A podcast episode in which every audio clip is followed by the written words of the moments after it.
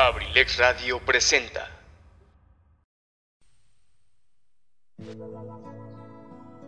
Bienvenidos a La Casa del Cronista.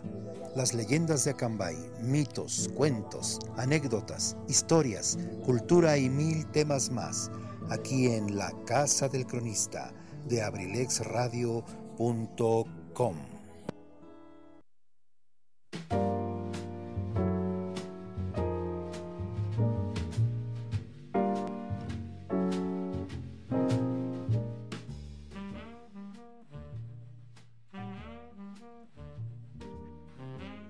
Amigos, muy buenas, buenísimas tardes tengan todos ustedes. Son las 7 con 9 minutos y vamos a iniciar eh, el programa de hoy.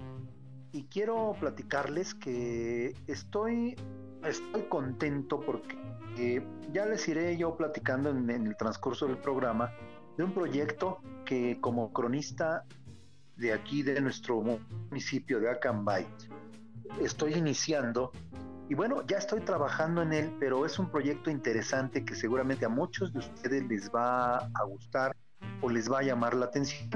Y lo digo no por presumir, sino porque de alguna manera quiero y estoy solicitando colaboración. Eh, pero esta colaboración es eh, una especie de aportación histórica y de memoria y, ya les iré platicando para, para que no se, me, no se me emocionen antes de tiempo o no se me desesperen antes de tiempo, ya les iré platicando. En la música, en la música, queridos amigos, bueno, pues vamos a recordar, vamos a recordar, hacerle un pequeño homenaje a un artista, un cantante que nos acaba, nos acaba de dejar en este plan, de este plano terrenal. Eh, falleció apenas hace unos días, el 30 de abril, prácticamente iniciando el mes de mayo, el mes, el mes en curso. Y bueno, pues vamos a dar una recordadita eh, de este artista que me estoy refiriendo a Ray Reyes. Ray Reyes fue uno de los integrantes de la segunda generación, de la tercera generación de menudo, de aquel grupo puertorriqueño que hizo época en los años 70, 80 y hasta 90 del siglo pasado. Y bueno, pues que es, eh, es un grupo que es muy representativo y a veces desafortunadamente no conocemos o no nos detenemos a conocer los nombres o las historias de cada uno de los personajes de las agrupaciones musicales.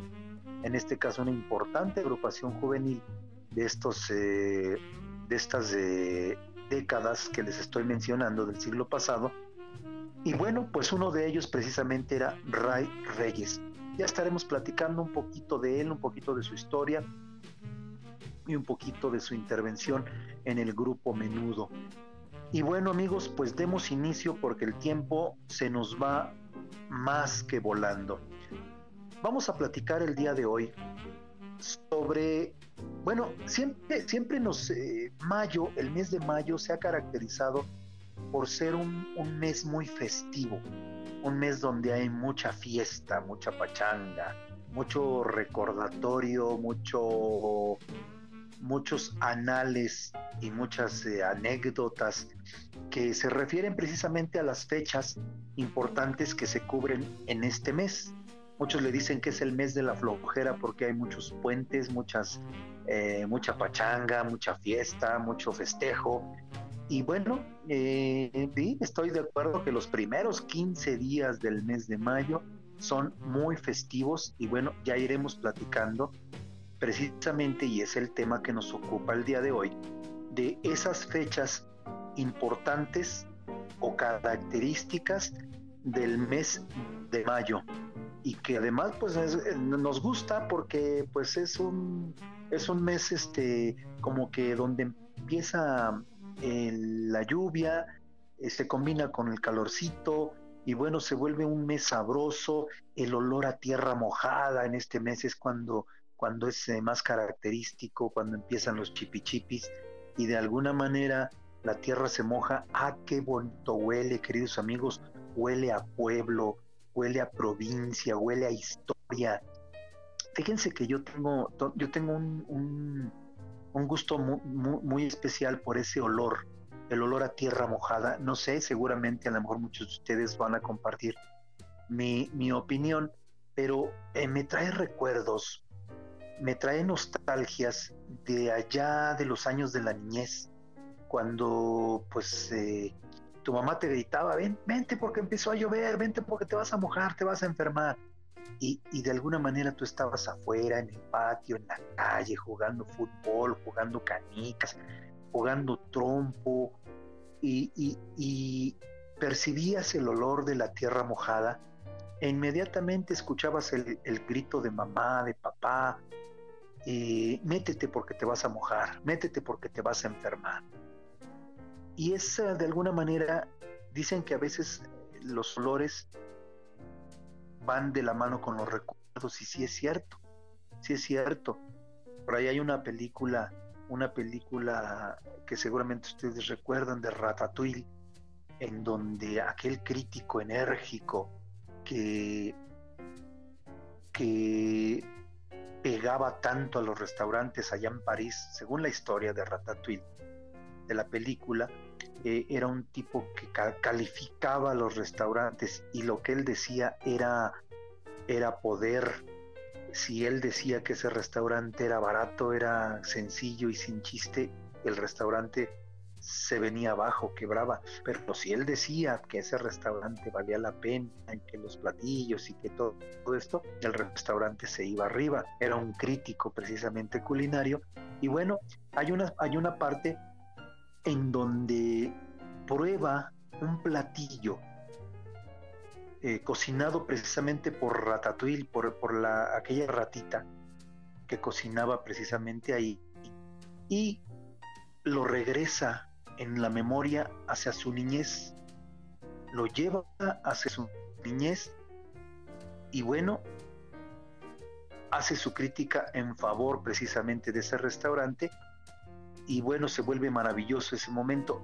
Eso, eso a mí cuando es cuando huelo la tierra mojada me recuerda precisamente me traslada a tiempos, me traslada en el tiempo a la niñez. Seguramente a ustedes les pueda pasar eso, o algunos van a decir, este cuate ya fumó de no sé qué cosa, o ya se metió quién sabe qué otra cosa. Pero sin embargo, bueno, pues ahí está, ahí está como una anécdota, como un recuerdo, como una nostalgia de nuestra niñez, para los que ya no somos tan niños, pero que de alguna manera, pues seguimos recordando aquellas, aquellas anécdotas. Queridos amigos, pues vámonos con el día primero de mayo. Primero de mayo, que como ustedes saben, es eh, internacionalmente, mundialmente conocido como el Día del Trabajo. Pero a veces eh, sabemos que en, los calendarios laborales, escolares y de actividades eh, cívicas y de actividades empresariales y todo aquello, es un día, lo primero que nos dicen, primero de mayo, ah, no se trabaja. porque es el Día del Trabajo?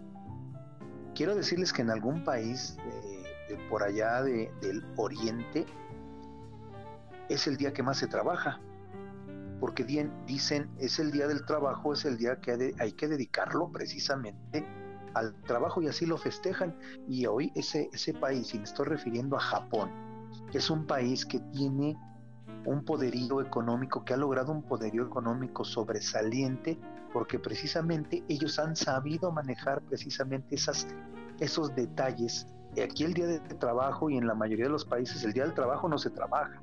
Allá el día del trabajo es el día que más trabajan.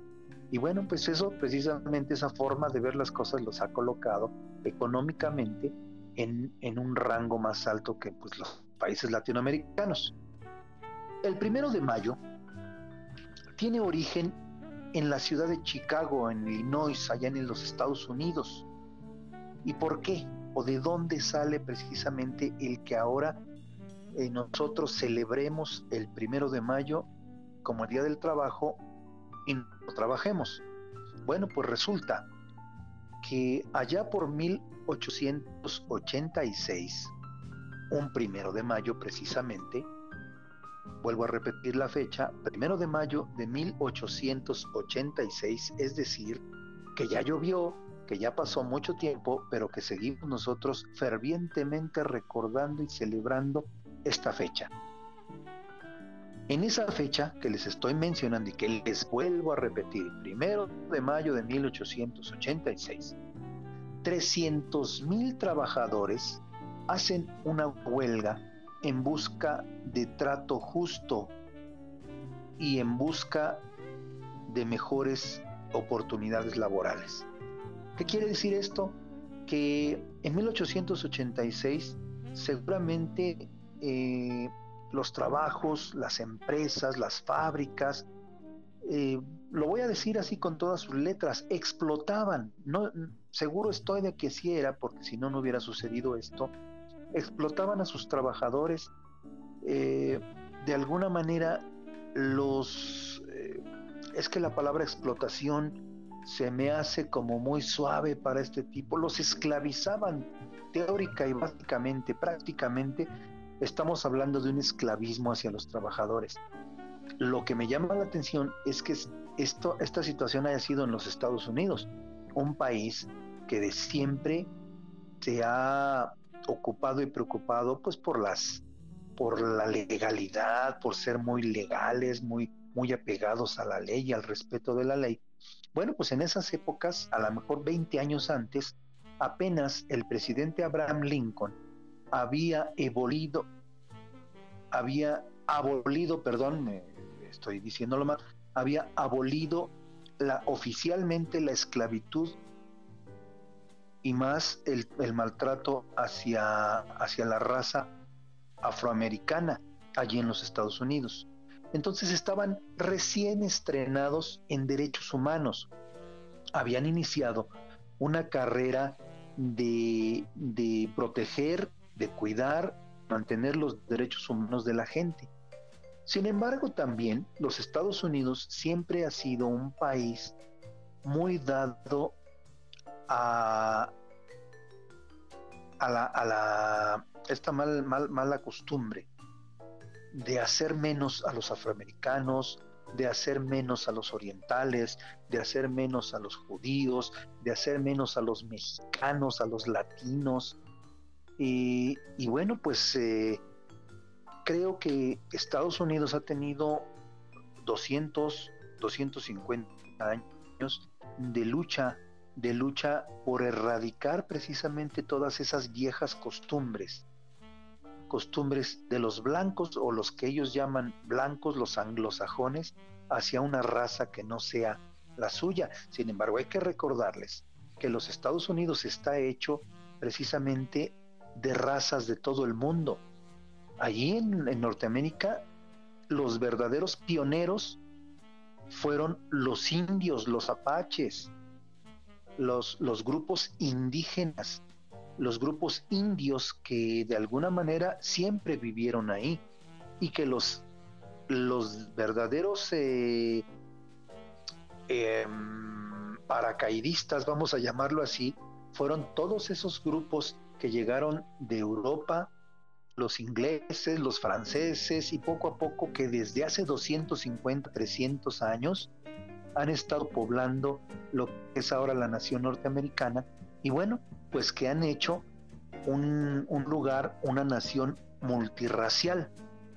Sin embargo, que también es un lugar donde todavía existe mucho las diferencias.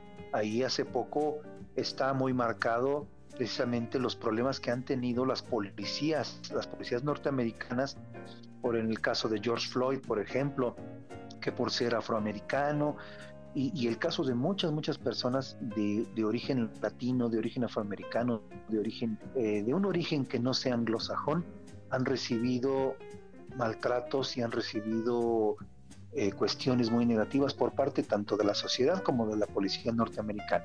Bueno, ya que, ya que mencionamos todo esto, que a lo mejor me salí un poquitito del tema, pero viene a colación, porque precisamente por eso 300 mil trabajadores el primero de mayo de 1886 hacen una huelga allá en Chicago, en Illinois, en busca de trato justo. ¿Qué quiere decir esto? Pues que se les trataba mal. Y en busca de un horario más humano, ya que se, ya, que, que se dice que ellos los obligaban a trabajar o las jornadas de trabajo eran de 12 horas como mínimo. Es decir, que si tú entrabas a trabajar a las 9 de la mañana, salías a las 9 de la noche, como mínimo, porque a veces se prolongaba más allá de las 12 horas.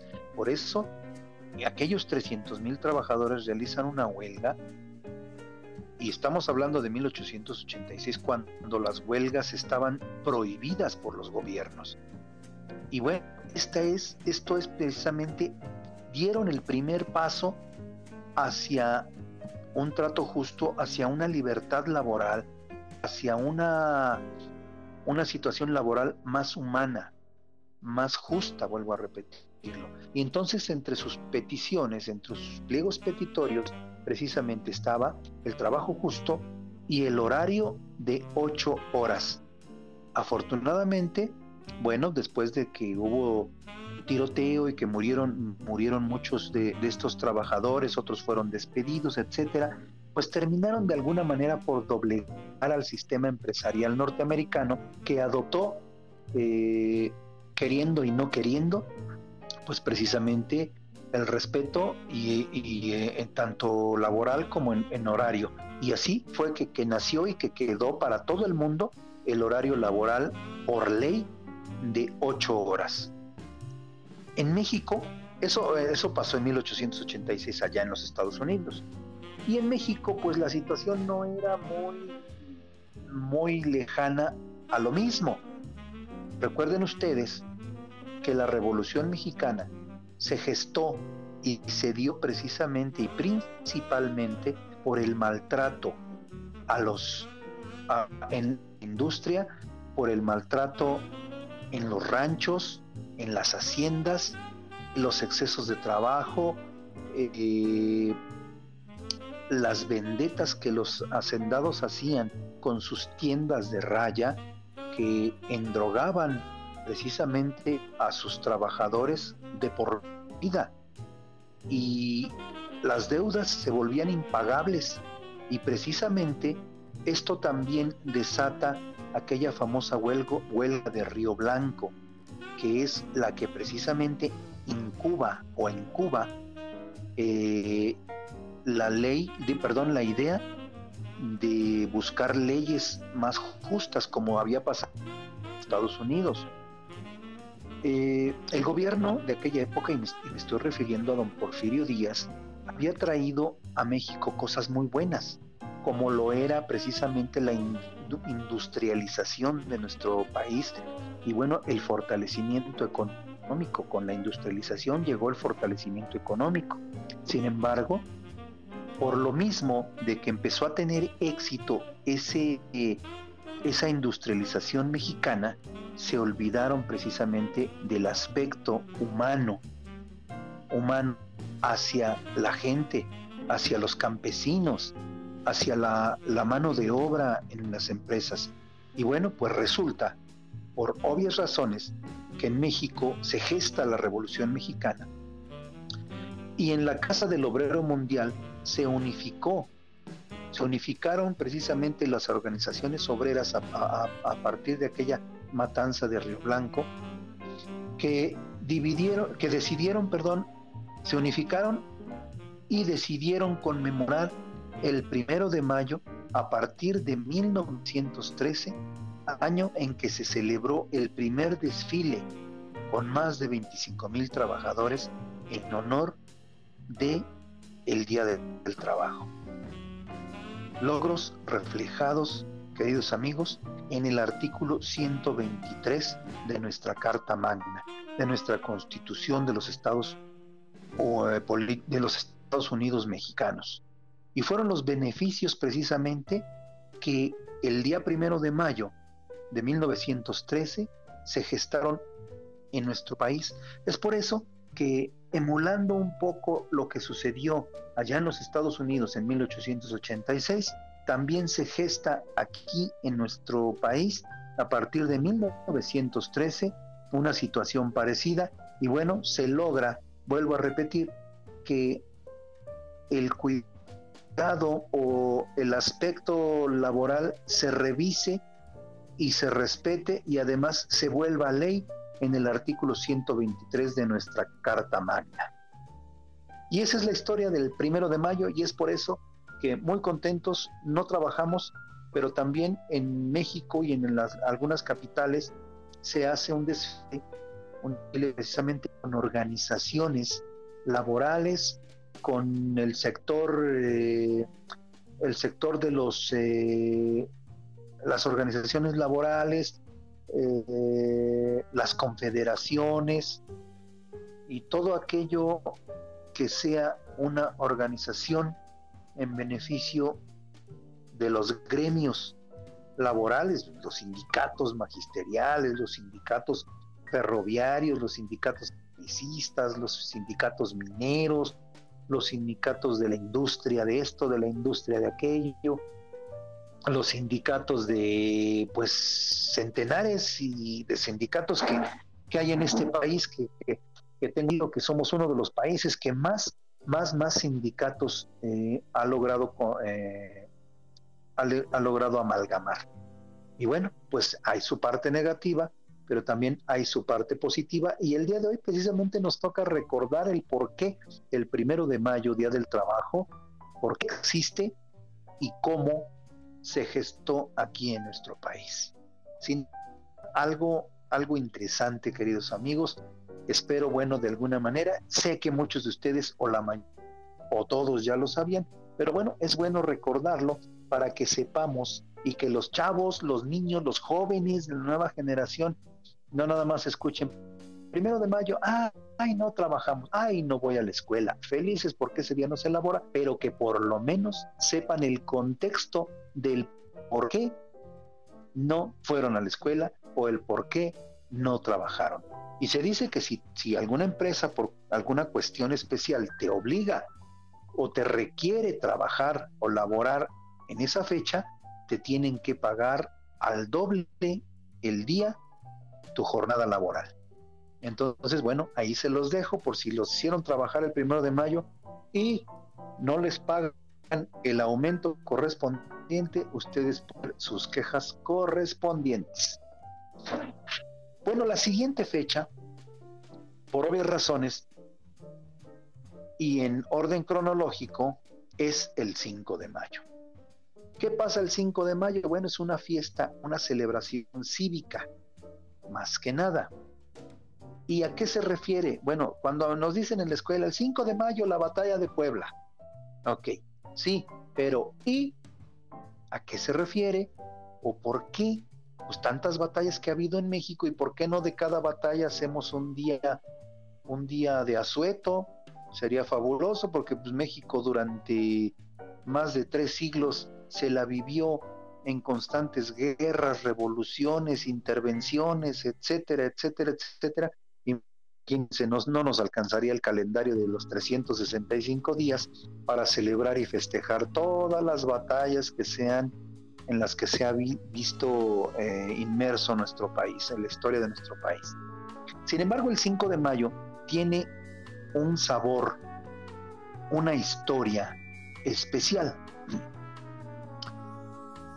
Y nos remontamos al año de 1862 y antes, tal vez al año 59 o 60, que es cuando se da, eh, cuando Juárez saca a la luz las leyes de reforma. Desde ahí empieza el, problema, porque con estas leyes de reforma, que son anticlericales principalmente, o por lo menos así se les tomó, como anticlericales, anti-iglesia, anticatólicas, bueno, pues de alguna manera por eso, recuerden que la nación mexicana siempre ha tenido un especial arraigo religioso, desde toda la vida, desde la época prehispánica y después la, la época colonial, la evangelización.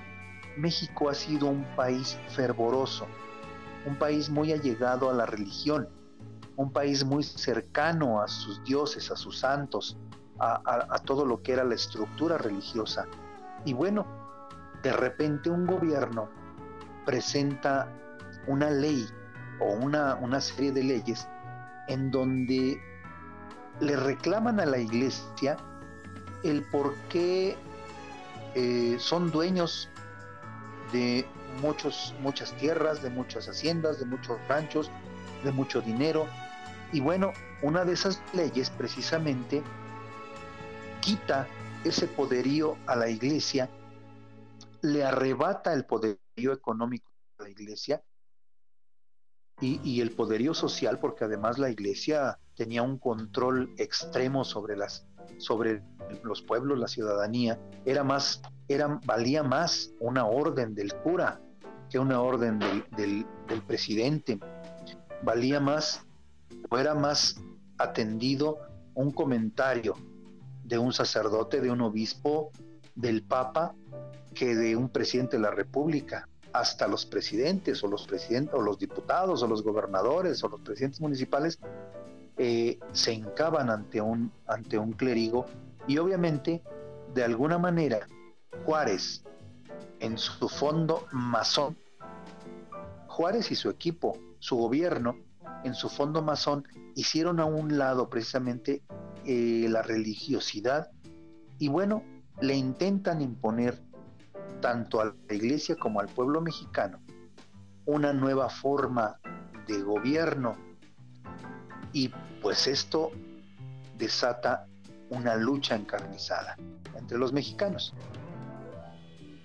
Y esto es la base precisamente de que México se haya mantenido en aquella famosa guerra de los tres años o de reforma y que haya derivado en que al no tener Juárez una presidencia eh, legal y una presidencia en donde, por ejemplo, que en Palacio Nacional estuviera la sede de la presidencia, sino que tuvo una presidencia itinerante en un carruaje, llevando en ella eh, los archivos, el archivo histórico de nuestro país, y con ello teniendo el poder moral de los mexicanos, manteniendo el poder moral de los mexicanos, bueno, resulta que llegó un momento en que se cancela el pago de la deuda externa. No había cómo pagarlo, no había de dónde pagarlo. México inmerso en muchísimos años de guerra. Y bueno, pues una guerra más, pues no había dinero, había mucha pobreza. Y es así que algunas naciones extranjeras deciden intervenir en nuestro país y este fue el caso, entre otras, de Francia, que de alguna manera decide hacer una invasión, una invasión a nuestro país, a nuestro gobierno, y bueno, ahí se da precisamente la intervención francesa, donde el general Ignacio Zaragoza, para recordárselos, los, los, jóvenes lo tienen muy fresco porque lo acaban de ver, de leer, y seguramente en la escuela se los están diciendo. Ignacio Zaragoza, logra detener y con ayuda de los Zacapuastlas vencer al mejor ejército del mundo en ese momento. Allá cuando da su parte y dice en, un documento que le presenta el ministro de guerra, que era Ignacio Zaragoza, precisamente a Juárez y al gobierno juarista, les dice muy orgulloso y muy, muy ufano, las armas nacionales se han cubierto de gloria. Y es por eso que a partir de ahí Ignacio Zaragoza pasa a ser uno de los héroes más importantes, más importantes de la historia mexicana. Sin embargo, atrás, atrás y un poquito escondido, uno, otro de los héroes nacionales fue Porfirio Díaz.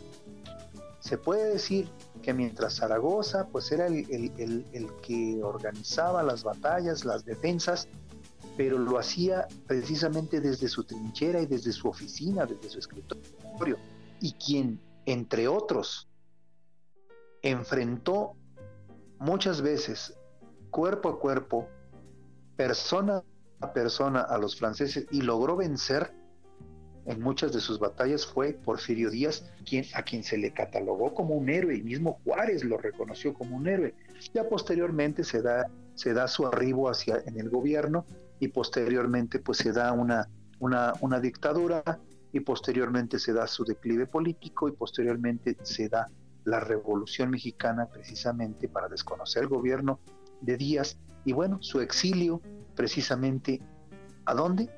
a Francia, al país que él había, eh, con el que él había luchado contra, había tenido sus batallas, allá se, va, se exilia en Francia y allá muere y allá está su tumba y bueno, pues el pueblo mexicano, mucho, mucha parte del pueblo mexicano no ha querido que regrese y muchos también están solicitando, pidiendo y exigiendo que aquel héroe nacional de la intervención francesa y la intervención norteamericana pues regrese a descansar a su tierra. Ya ahí queda un, un alegato que bueno, no está en nuestro papel eh, eh, em, confrontar, pero bueno, esa es precisamente la historia del primero de mayo, Día del Trabajo, y del 5 de mayo, Día de la Batalla de Puebla, cuando nuestras armas nacionales se, cubrieron de gloria. Ahí queda esa frase en letras de oro. Queridos amigos, pues vámonos precisamente a la primera intervención musical y le agradezco por ahí a Pipe G que nos esté, nos esté ayudando desde por allá, desde sus controles remotos. Y quiero decirles que el día de hoy voy a presentarles tres melodías relacionadas al grupo menudo. Sin embargo, en atención o en un pequeño homenaje, ya que el 30 de abril pasado, iniciando casi el mes que está corriendo, Ray Reyes, uno de los integrantes de la tercera generación del grupo Menudo, falleció por algún asunto cardíaco y bueno, pues de alguna manera sirva esto como un pequeño homenaje y un recordatorio para aquellos que gustan, que gustan precisamente del grupo Menudo. Ray Reyes León nace en, Manhattan, ahí en Nueva York, en 1970, aunque tiene ascendencia, ascendencia puertorriqueña. Eh, un latino, hijo de padres puertorriqueños, y que vivían en este momento en Nueva York. Y bueno, es por eso que desde pequeño, desde pequeño eh, le gustaba la música y se metió precisamente de lleno cuando integra el quinteto del grupo Menudo. Y bueno, él fue de la generación precisamente de Ricky Martin, de, Rosas, de varios de, estos chavos que lograron, lograron hacer todavía mantener la fuerza que había mantenido la segunda generación de, de Menudo. Y estoy hablando de la estancia de Ray Reyes en Menudo del 83 al 85, porque recordemos que cuando cumplían 15 años tenían que abandonar el grupo porque tenían ellos la ley, la teoría de que una vez cumpliendo 15 años cambiaba tu voz, iniciaba tu, tu este, porque era un grupo infantil básicamente, un grupo pre, preadolescente, y que en el momento que cumplieras 15 años venían los cambios, los cambios en tu, en tu cuerpo, en tu voz, y bueno, que ahí se perdía calidad vocal. Vamos a escuchar, queridos amigos, a Ray Reyes, al grupo Menudo, con esta melodía que fue la melodía más importante o más icónica de Ray Reyes León, que era su nombre completo. Y bueno, recordémoslo y que en paz descanse Ray Reyes con esta canción que seguramente les va a traer muchos bonitos recuerdos, si tú no estás. Volvemos en un minuto.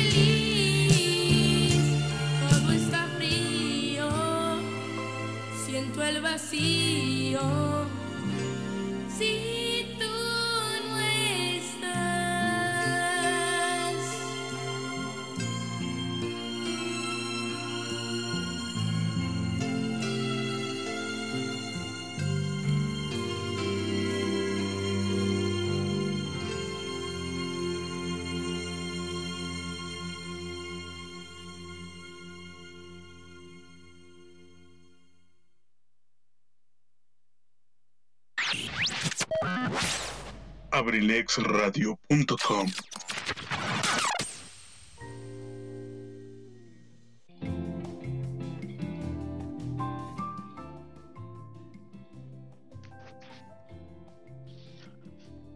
Pues eh, una, una, una nostalgia, un recuerdo musical de Ray Reyes que bueno, partió hacia otro, otro plano, como dicen algunos, falleció apenas, apenas hace unos días, eh, el 30, el 30 precisamente, 30 de abril, el día del niño de, de el mes pasado, el último día del mes pasado. Y bueno, pues ese es el recuerdo. Eh, si tú no estás, fue una de las melodías más icónicas, más importantes o la más recordada precisamente durante su estadía en el grupo Menudo allá cuando era compañero de Ricky Martin, de, de eh, Robbie Rosas y de toda esa camada, esa tercera generación, digamos la última gran generación del grupo Menudo, porque recuerden ustedes que hubo tres principales generaciones, ya después vinieron dos o tres más, pero pues ya sin el mismo impacto, sin la misma intensidad musical de, de las primeras tres generaciones. Aquella primera generación conformada por, por Ricky, por Charlie, por eh, Miguel Cancel, por, eh, por eh, Fernando, Fernando Sa- Salaberry, y bueno, aquella primera generación que posteriormente fue sustituida y cuando viene ya Johnny Lozada, René, queda Miguel Cancel, queda Ricky y también llega Xavier. y bueno, esa pudiéramos pensar fue la segunda, la, segunda generación. Y la tercera, pues esta generación donde precisamente estuvo Ray, Ray Reyes, eh, Bobby, Bobby, este, ahí se me fue el nombre, Ricky Martin, eh, y bueno, todos esos, ese, ese grupo de jóvenes, de niños, que precisamente llevaron a cuestas el grupo menudo de mano de Edgardo Díaz. Y bueno, pues ahí va, ahí va la cosa, por ahí más o menos. Bueno, queridos amigos, regresando al tema que nos toca hoy, que son los días importantes del mes de mayo, mayo en curso, mes en curso, el 10 de mayo. El 10 de mayo, conocido precisamente eh, prácticamente a nivel mundial como el Día de las Madres, aunque no en todo el mundo se celebra precisamente el mismo día, hay que decirlo. En la época antigua, fíjense, ya se celebraba precisamente una celebración, valga la redundancia, acabo de decir un- una redundanciota, se celebraba precisamente eh, una, una especie de fiesta, una especie de reconocimiento a las madres, pero no era tan importante, no tenía la importancia comercial y social que ha adquirido ahora, porque a principios de este siglo, bueno, del siglo pasado, del siglo XX, en 1908 para ser exactos, una señorita que llevaba el nombre de Ana, Ana Javis o Ana Javis propone que se, se oficialice y se lo propone al gobierno.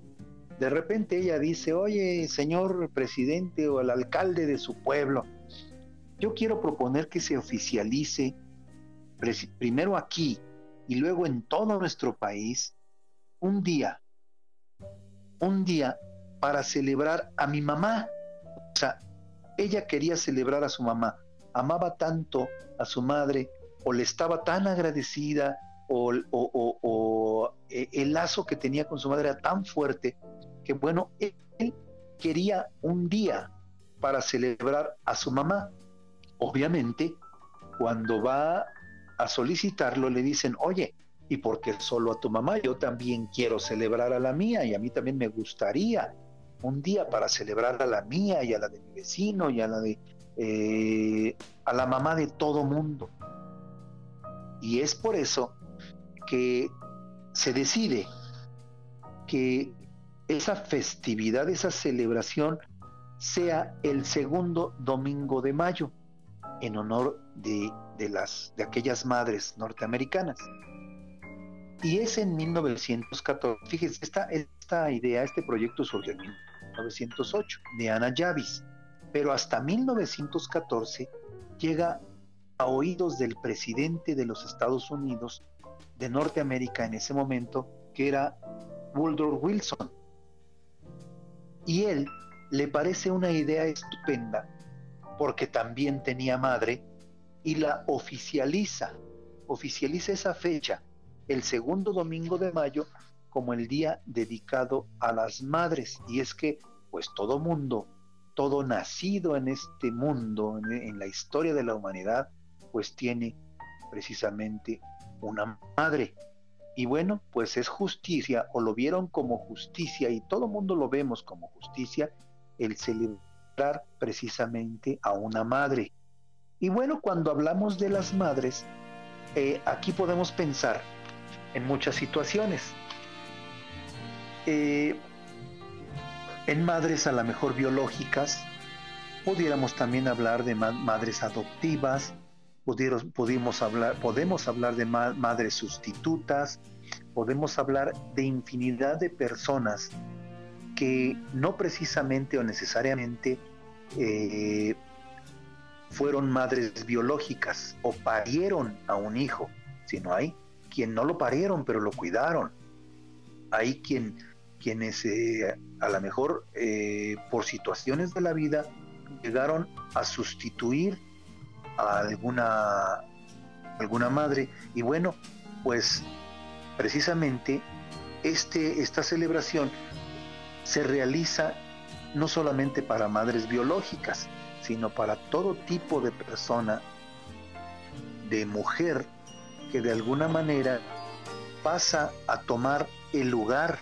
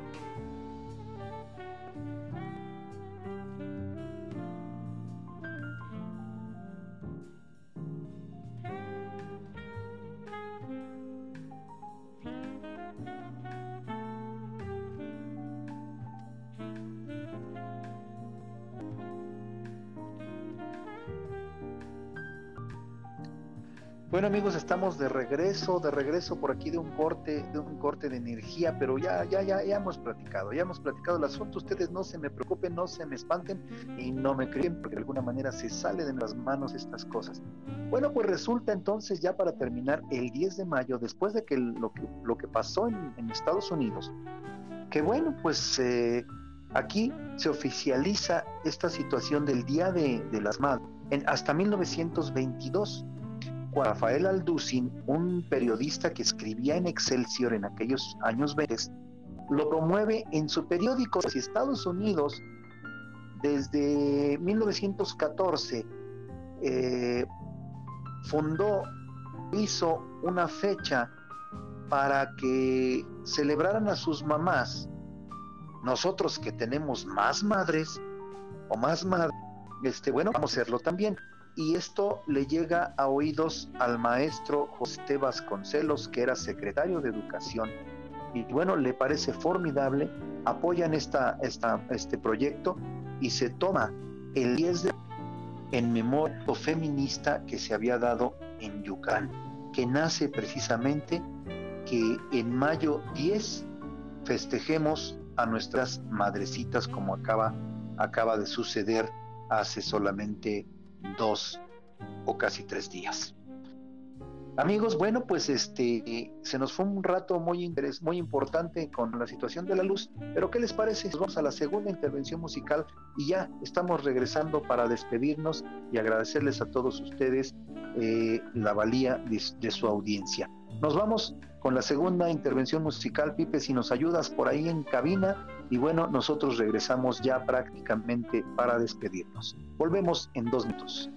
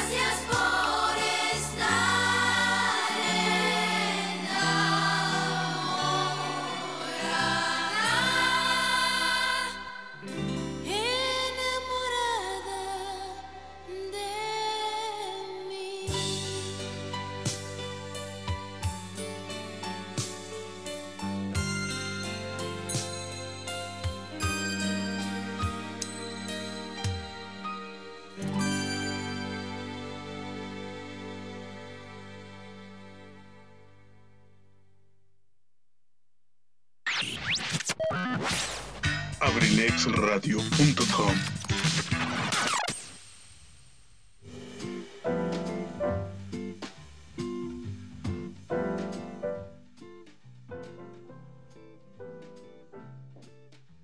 Estamos de regreso, queridos amigos, ya casi despidiéndonos. Solamente ya hablando de la última fecha, la última fecha de mayo, que es el 15 de mayo precisamente, Día del Maestro. Y bueno, pues esta fecha se creó precisamente para honrar a los maestros, a los docentes y catedráticos de nuestro país. En algunos otros países, tanto latinoamericanos como de, muchos, de todos los continentes, se, celebra esta festividad también, este reconocimiento al, al magisterio. Y bueno, en el caso de nosotros de México, en 1917, los diputados Benito Ramírez y Enrique Viesca pidieron al presidente Carranza, precisamente estamos hablando de la época revolucionaria, al presidente Venustiano Carranza, que se reconociera a los maestros de México. La Cámara de entonces, la Cámara de Diputados, puso peros porque no se les hacía, eh, en ese momento se vivía la gesta revolucionaria, los grupos revolucionarios, las matanzas, las, las batallas en todo el país, y no se les hacía, no se les figuraba que fuera un tema para tratarse en esos momentos. O sea, eso lo veían como algo superfluo y no lo, no lo querían aceptar. Se le, le, pusieron mil peros.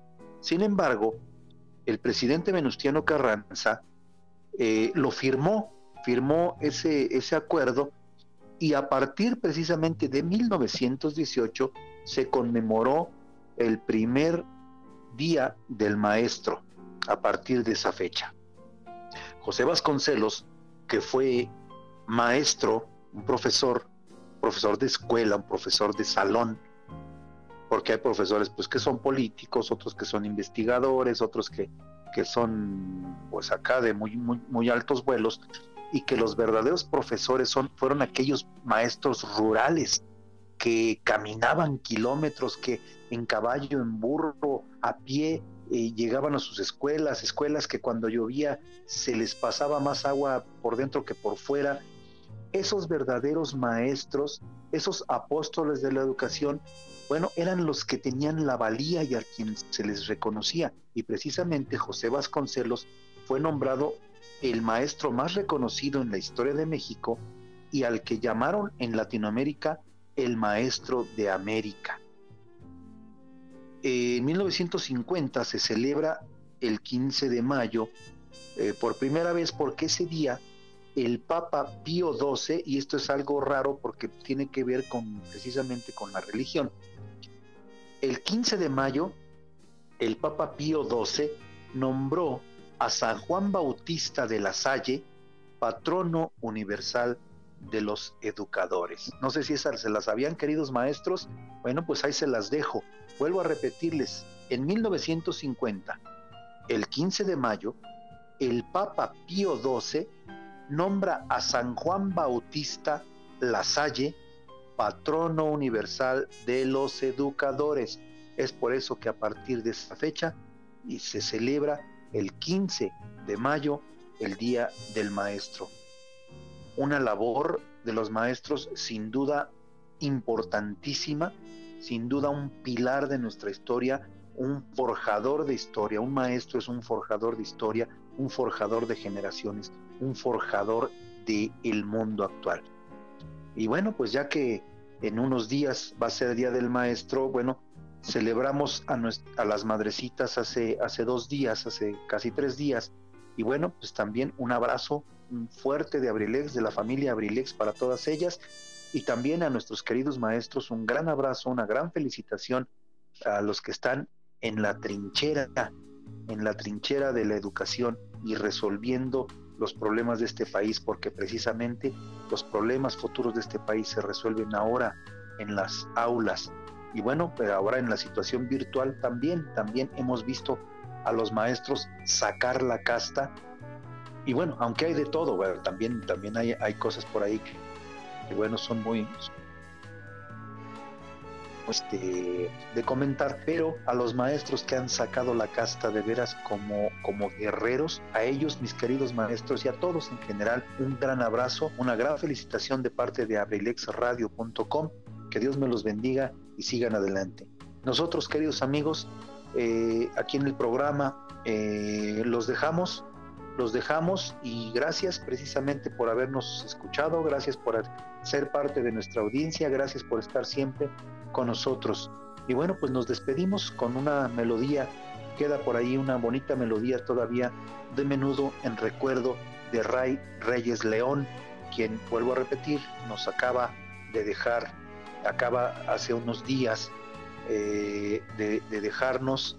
Y bueno, pues en recuerdo a él y en una especie de homenaje, esta tarde le hemos dedicado tres melodías que seguramente han sido de su gusto y de las nostalgias de muchos de ustedes. Ray Reyes, que paz descanse, y bueno, del grupo Menudo. Gracias queridos amigos, y si ustedes me lo permiten, nos escuchamos el próximo lunes, el próximo lunes con más temas aquí en la casa del cronista.